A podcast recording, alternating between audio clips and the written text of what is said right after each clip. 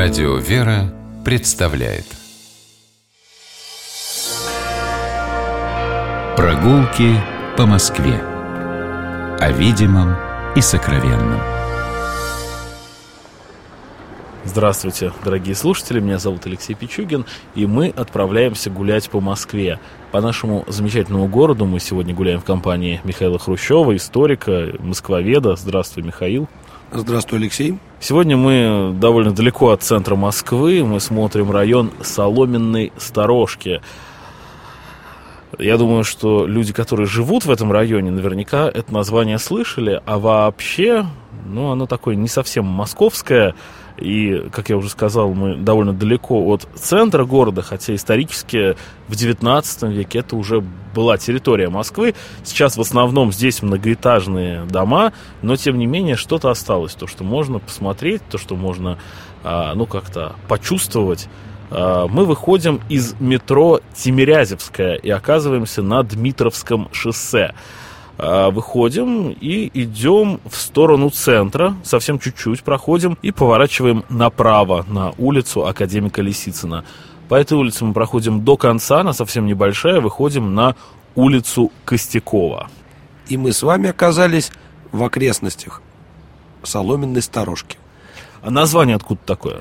А дело в том, что совсем недалеко отсюда, буквально в 15 минутах пешего хода от улицы Костякова находится Тимирязевская академия сельскохозяйственная. Когда-то это учреждение называлось Петровская лесная и земледельческая академия. Это отдельная тема, туда стоит сходить, там можно гулять очень долго, там очень много всего интересного, но у этой академии было достаточно много земель. И сейчас у нее земли есть, их даже на карте можно увидеть, поля учебные этой академии. Часть земель использовалась академией для обучения студентов, а часть, принадлежавшая академии земель, сдавалась в аренду для разных целей, там под дачи, под огороды, под сады и так далее. И за всем этим богатством приглядывал сторож. И, собственно, сторож проживал в соломенной сторожке. Так называлось... Она из соломы было? Так называлось здание, а, деревянное здание жилое, крытое соломенной крышей. Вот. Такой барак был, в котором жили сторожа, жили рабочие. В этих окрестностях располагались э, дороги, например, современная Тимирязевская улица, она тогда называлась Новое шоссе, и эту дорогу строили рабочие. Рабочие жили тоже в соломенной сторожке. Интересно, что в самой соломенной сторожке, которая до нашего времени, к сожалению, не сохранилась, родился великий русский архитектор Константин Степанович Мельников. И именно отсюда началась его творческая жизнь. Хотя, конечно, когда он тут родился в семье крестьянина, который, собственно, был смотрителем, и никаких даже и мыслей не было у его родителей, что он когда-нибудь будет проектировать города будущего, гаражи или там, например, дворцы культуры. Но так вот судьба его сложилась, что он стал в итоге великим архитектором, а начался его путь здесь, в этих окрестностях. Там еще Владимир Галактионович Короленко учился неподалеку и да. писал про соломенную сторожку. Ну и здесь же неподалеку тогда уже, уже еще учился например, несчастный студент Иванов, которого так не повезло, что он был убит революционерами из группы Нечаева и стал одним из прототипов для романа «Бесы», но об этом как-то в другой раз. От соломенной сторожки сохранилось, собственно, название «Проезд соломенной сторожки», который находится не там, где была соломенная сторожка. И сохранилось название э, в имени церкви, которую мы прямо вот с того места, где остановились, видим. Церковь Святого Николая у соломенной сторожки, вот она выглядывает правее немножечко из-за деревьев. Тоже не ее историческое место. Да, деревянная церковь э, Святого Николая воздвигнута, она была буквально в паре сотни метров э, на месте дома номер 4 по улице Дубки. Милицейское общежитие. Да, это высокое такое здание, кирпичное. Э, его отсюда тоже видно. Вот здесь в 1916 году была воздвигнута церковь Святого Николая. Современное здание церкви построено по старым чертежам, но просто немножечко в другом месте. А об этой местности еще нужно рассказать. Так, здесь сдавали землю под огороды, под сады, под дачи. И к концу 19 века здесь достаточно плотный такой поселок расположился с очень интересными домами. Из них сохранилась буквально пара-тройка, их можно увидеть а остальные можно увидеть только на старых фотографиях. И я советую вам посмотреть старые фотографии этих окрестностей, потому что тут были совершенно сказочные дома. Например, а, вот недалеко от на Ивановской улице. Там был совершенно сказочный дом, такой средневековый, высокий, но, к сожалению, большая часть строений была деревянная и до нашего времени не дошла. Что же осталось от исторического района Соломенной Сторожки, от исторических дач? Вот как раз на углу Ивановской улицы стоит такой небольшой домик деревянный за забором. Это дом академика Лисицына. Здесь э, проживал знаменитый среди специалистов в растениеводстве академик Петр Лисицын. Очень большой специалист, который многое сделал для того, чтобы у нас там селекционное дело развивалось, чтобы семена посевные производились и так далее. Прожил свою часть своей жизни, собственно, в этом небольшом домике.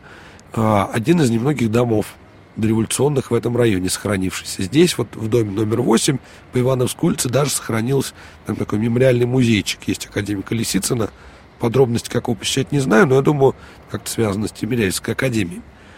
А, надо сказать, что сам этот район был э, москвичами очень любим, поскольку здесь недалеко от города, очень симпатичные места, хорошие дачи, и поэтому с 1880-х годов в эти окрестности был проведен трамвай, правда необычный, а паровой. Конка, а паровой трамвай. Паровой трамвай.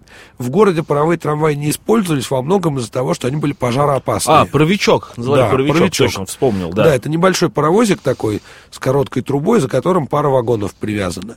Он медленно двигался, для дачного транспорта самое оно. Но вот из-за того, что у него была короткая труба, оттуда вылетали искры, и в город, в плотную застройку такие паровики не пускали. Кстати, самое интересное, его э, пути сохранились до сих пор. Когда он там ходил, он был однопутный, вот эта вся весь его маршрут Вся был вот Петровская да, ветка, да. да. А теперь она тоже есть, но уже двупутная. И если вы как-нибудь сядете на трамвай, доедете до угла улицы Дубки Красностуденческого проезда, там вы сможете увидеть даже самую старую сохранившуюся в Москве остановку. 1890-х годов постройки. Остановку прямо? Остановочный павильон паровика, построенный архитектором Францем Когновицким и перестроенный потом Шервинским, вполне себе стоит на углу Дубков и Красностуденческого проезда э, в несколько перестроенном виде, но его чугунные колонны, он он выглядит как ампирный такой особняк, модель ампирного особняка. Вот чугунные колонны и чугунные решетки, они оригинальные. А я даже не знал, я одно время очень часто туда ездил, потому что место, где я работал когда-то давно, один а, из офисов э, нашей организации находился как раз в районе Дубков, парк Дубки, который сохранился. Там, кстати говоря, на территории парка Дубки а, еще пара дачных домов. Это все, что осталось от этого mm-hmm. дачного района. Пара дачных домов сохранилась. И, э, естественно, трамвай, естественно, остановка установки, но вот то, про что ты говоришь, я никогда не видел. Вот ну, обращу вот внимание. Обязательно. А, про церковь, наверное, Святого Николая еще пару слов нужно сказать. Название у нее длинное и затейливое. Церковь Святого Николая у Соломенной Сторожки или церковь, она еще называлась изначально церковь Тульской пешей дружины – церковь Святого Николая, Тульской пешей дружины у Соломенной сторожки. В этих окрестностях, кроме дачи и огородов, также располагались летние лагеря московского гарнизона. Сюда на летние учения переводили часть подразделений московского гарнизона, а во время Первой мировой войны здесь базировалась Тульская пехотная дружина. И, собственно, офицеры этой дружины к 16 году решили, что им нужен храм для их военной части. Собрали деньги, а вместе с ними собрали деньги и жители дачного поселка и построил Шехтелем храм. Что интересно, этот храм с самого начала был воздвигнут как храм-памятник жертвам Великой войны, как ее тогда называли. Вот, это... Ну, другой войны еще не было, ни гражданской, ни Великой Отечественной. Да. Знали только одну. И интересно, что в этом храме с самого начала собралась достаточно интересная коллекция икон. А надо сказать, начало 20 века это время пробуждения интереса древнерусскому искусству. И написание икон по каким-то лекалам древнерусского искусства. Да, по древним образцам. Вот, собственно, этот храм с самого начала стал вот таким вот храмом-памятником, к тому же еще и построен великим архитектором и хорошо расписан, и с хорошими иконами интересными. И долгое время этот храм был таким важным духовным центром, как этой окрестности, так и большого количества районов города. Дело в том, что этот храм достаточно поздно закрыли, только к 1935 году. И, например, прихожанами этого храма были преподаватели Тимирязевской академии. А тут надо еще сказать, что московские храмы, они закрывались в несколько этапов. Не то, что там была какая-то а, какое-то повальное закрытие, с, например, с 20, середины 20-х годов до конца 30-х. Нет, их, конечно, закрывали в любое время, когда там поступали какие-то предложения, что можно сделать на месте храма, просьбы о закрытии. Но были а, несколько этапов массового закрытия. Вот, в частности, один из, под один из этих этапов, уже поздний, да, 35-й год, попал и храм Соломенной Сторожки. Да, после того, как храм закрыли, его, собственно, верх сломали, долгое время здесь располагались разные учреждения, а уже в 60-е годы храм разобрали, на его месте воздвигли современное здание, которое было общежитием милицейским. В храме 20-е и 30-е годы служили многие интересные священники, несколько из них причислены к лику святых. Владимир Барцумов, например. Вот как раз про него хотел рассказать несколько слов. Совершенно необычный, надо сказать, священнослужитель. С одной стороны, а с другой стороны, именно вот тому периоду, с одной стороны, да, упадка, может быть, общественно, с другой стороны, роста духовности и прихода э, в церковь образованных людей, он тоже свойственен. А Барцумов вообще происхождение, судя по фамилии, армянин.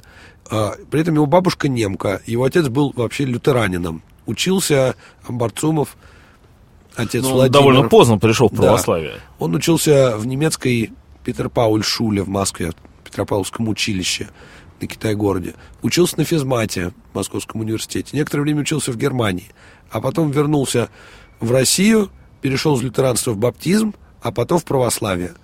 И э, стал он священнослужителем, причем достаточно поздно, в 1927 году. Вот. А потом уже, кстати, служил в этом храме, был отправлен в Бутырку и погиб. Такая вот ужасная история. Ну, а... все это, да, история московская, очень московская история, потому что отец Владимир Барцумов связан с разными известными, крупными московскими храмами. Его а потомки тоже священнослужители вплоть до нашего времени. За храмом прячется парк Дубки, о котором мы с вами уже говорили. Парк интересен тем, что это не насаженный парк, а это остатки реликтовой Дубравы, которые в этом... То есть лесов, которые, э, которых вообще мало осталось дубовых. Вот это вот фрагмент вполне себе дикого леса, немножечко облагороженный. А вдоль парка Дубки идет Ивановская улица. Мы пойдем до конца Ивановской улицы. Дом 24 хочу показать. Это э, дом торговца Попова. По одним сведениям его строил Кекушев, по другой Адольф Эрихсон. Но, как бы то ни было, это памятник архитектуры московского модерна. И в отличие от окрестных дач, это каменный дом, поэтому он и сохранился. Ну, некоторые дачи деревянные там тоже сохранились, а те, о, о которых я говорил в парке Дубки. А, можно их посмотреть. Метро Тимирязевская, район Соломенной Сторожки. Мы гуляли сегодня здесь с Михаилом Хрущевым. А, москвоведом, историком. Спасибо, Михаил. Я Алексей Пичугин. Мы с вами прощаемся. До новых встреч. Гуляйте по Москве. Любуйтесь нашим городом и любите его. Будьте здоровы. До свидания. Прогулки по Москве. О видимом и сокровенном.